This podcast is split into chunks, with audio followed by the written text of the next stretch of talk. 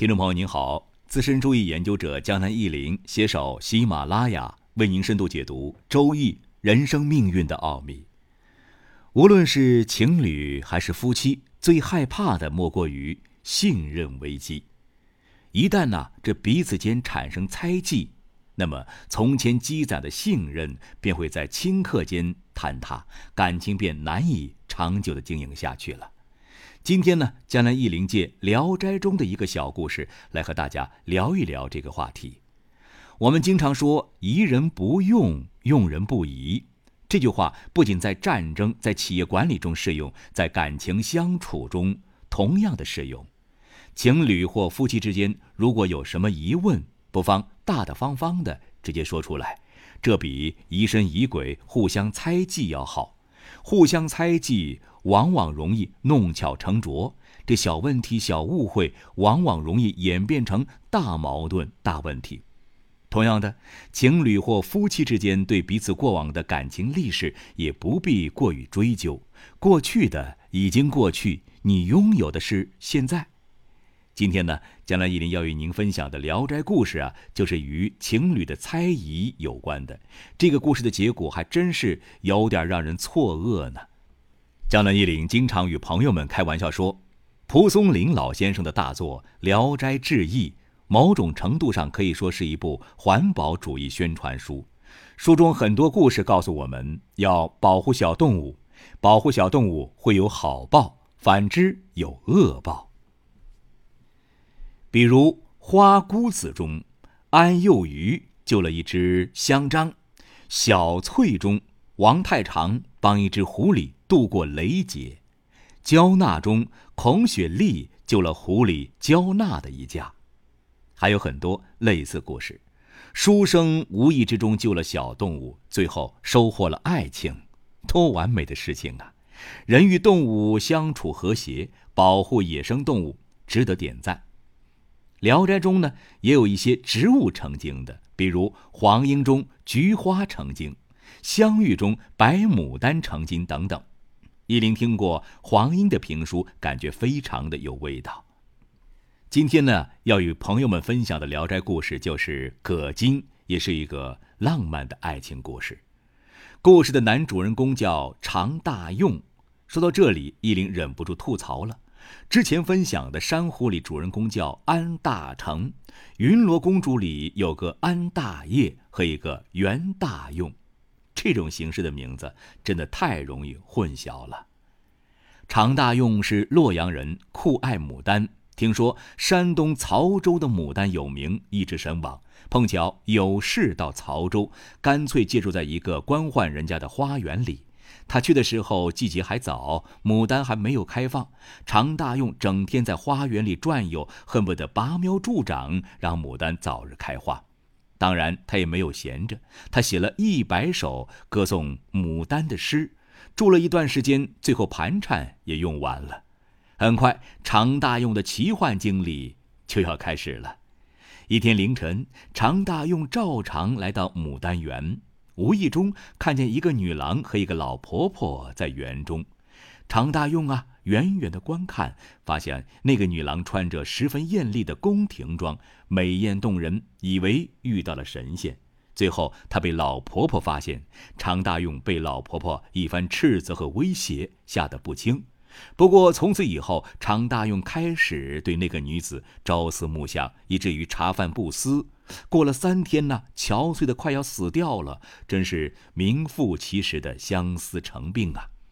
一天夜里，常大用还没睡，突然见到上次那个老太婆走了进来，举着一个杯子对长生说：“这是我家葛金娘子给你调的毒药，要你赶快喝掉。”常大用当然害怕，转念想想，与其得相思病而死，不如被美人毒死，就痛快的把毒药喝了。没想到这一下子感觉神清气爽，病全好了。他更加相信老婆婆和女郎是神仙了。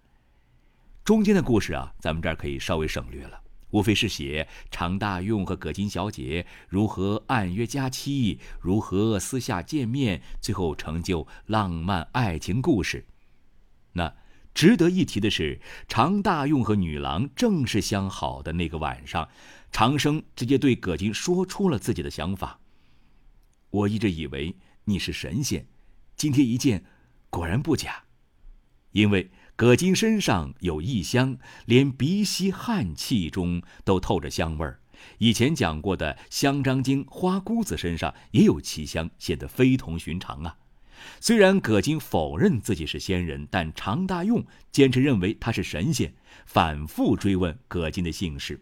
葛金说：“你既然认为我是神仙，仙人何必留姓名呢？”大家看到没有？葛金这样的措辞，相当于是默认了自己并非凡人，这里就为后文打下了伏笔。就这样啊，常大用和葛金隔三差五的来往。常大用沉迷在爱情之中，不想回家。最后，葛金想办法资助了常大用一笔银子，两个人一起回到了常大用的家。有趣的是，葛金后来还把自己的妹妹玉板介绍给常大用的弟弟，这样兄弟俩都娶到了名副其实的如花美眷。两年之后，姐妹两人各生了一个孩子。这时，葛金才透露说：“我家姓魏，母亲被封为曹国夫人。按照正常情况，安家两兄弟应该是一直过着幸福甜蜜的生活，对吧？可是这故事啊，并非像我们想象的那样发展。常大用听说葛金的母亲是曹国夫人之后，不太相信，怀疑曹州没有姓魏的官宦人家。”如果是大户人家丢了女儿，为什么这么多年不闻不问呢？于是常大用开始了脑残般的行为。他去曹州境内明察暗访，发现曹州的官宦士族里没有姓魏的。最后无意中发现名列曹州第一的一颗牡丹被人戏封为曹国夫人，他于是怀疑葛金是花妖所变。常大用回家之后不敢明着问葛金，只是拐弯抹角地提起那首赠曹国夫人的诗，以便观察葛金的变化。哪知道，葛金脸色大变，喊来玉板，对常大用说：“三年前，我感激你对我的思念，才嫁给你报答你。如今你既然猜疑我，怎么能够再在一起生活呢？”于是，葛金和玉板各自举起孩子，远远地抛了出去。孩子落在地上，就消失不见了。然后，葛金和玉板也消失不见了。常大用懊悔不已。几天之后，两个孩子落地的地方长出两颗牡丹，一颗紫的，一颗白的。几年之后，牡丹枝繁叶茂，长成一大片。有人把这片牡丹在城里到处移植，从此洛阳牡丹天下无双了。江南一林对常大用的所作所为十分鄙视。你在当初和葛金第一天相好的时候就怀疑葛金是神仙，葛金不置可否，相当于默认自己不是凡人。你动动脑子回想他以往的各种反常现象，也应该知道他不是凡人。你在曹州打听清楚葛金所说的曹国夫人是株牡丹的时候，你应该知道葛金是花妖或者是花仙了。那，你去找葛金那里还打探个什么呢？非要他亲口承认吗？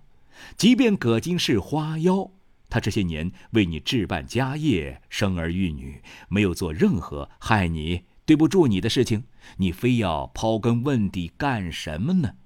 所以，蒲松龄老先生对常大用的评论是：他还算不上是一个通达之人。